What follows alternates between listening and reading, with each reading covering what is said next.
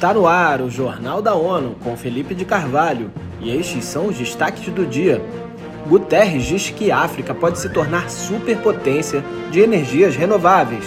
O Comitê da ONU apoia a investigação de má conduta contra a chefe da Federação Espanhola de Futebol com 30% das reservas minerais que são críticas para tecnologias de baixo carbono, como energia solar, veículos elétricos e armazenamento de baterias, a África é rica em potencial de energia renovável. Foi com esta reflexão que o secretário-geral das Nações Unidas, Antônio Guterres, abriu a Cúpula Africana do Clima nesta terça-feira em Nairobi, Quênia.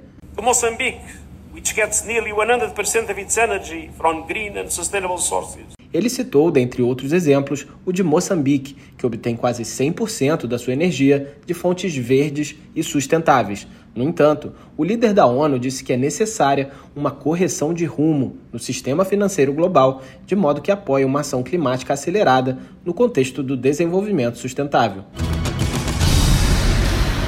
Comitê da ONU para a Eliminação da Discriminação contra Mulheres, CEDAW, saudou esta terça-feira a suspensão do presidente da Real Federação Espanhola de Futebol, Luís Rubiales. Saiba mais com Eleutério Guevani.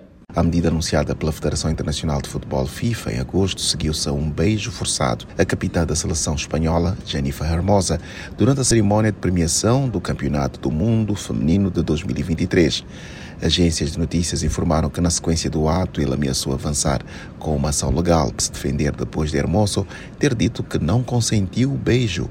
O Comitê da ONU expressa apoio a uma investigação judicial sobre a má conduta de Rubiales e alerta que o incidente destacou como mulheres, mesmo nos mais altos escalões das suas profissões, podem estar sujeitas a ações inadequadas e abusivas que têm potencial de ser consideradas de violência baseada no género. Da ONU News em Nova York, Eleutério Gavan.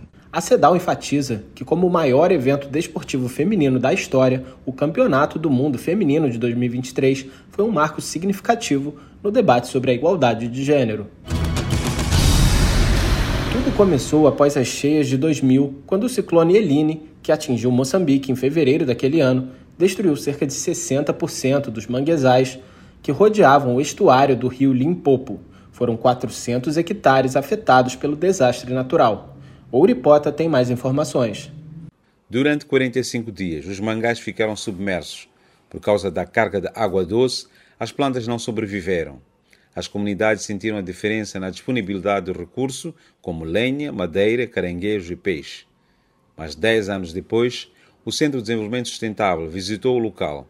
As comunidades manifestaram necessidade de restaurar o manguezal e usufruir dos recursos para a sobrevivência.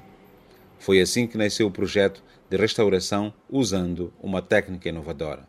Célia Macamo, ecologista e docente da Universidade Eduardo Mondlane em Maputo, capital de Moçambique, acompanha o projeto desde a sua criação. Fez-se uma abertura de canais dentro da floresta. Estes canais permitem que a água entre para dentro da floresta e traga sementes que então vão se estabelecer onde for mais adequado. A técnica da restauração hidrológica é muito mais eficiente, permite que a floresta restaurada tenha uma estrutura, um desenvolvimento muito mais parecido com de uma floresta natural. O projeto, liderado pelo Programa das Nações Unidas para o Ambiente e financiado pelo Fundo Global para o Ambiente, tem como objetivo revitalizar os manguezais do distrito, muitos dos quais foram vítimas de exploração madeireira e dos ciclones. De Maputo, para ONU News, Ouripota.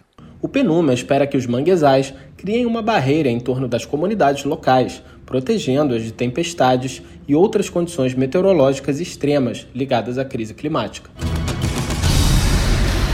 Os locais designados como Patrimônio Mundial pela Organização das Nações Unidas para Educação, Ciência e Cultura, Unesco, têm um papel crucial na proteção da biodiversidade. Essa é a conclusão de um estudo que analisou os 1.157 sítios que detêm este título atualmente. Eles representam menos de 1% da superfície da Terra, mas abrigam mais de 20% da biodiversidade mapeada. Isso inclui mais de 75 mil espécies de plantas e mais de 30 mil espécies de mamíferos, aves, peixes, répteis e anfíbios. Para algumas espécies à beira da extinção, os sítios do patrimônio mundial se tornaram a última linha de defesa.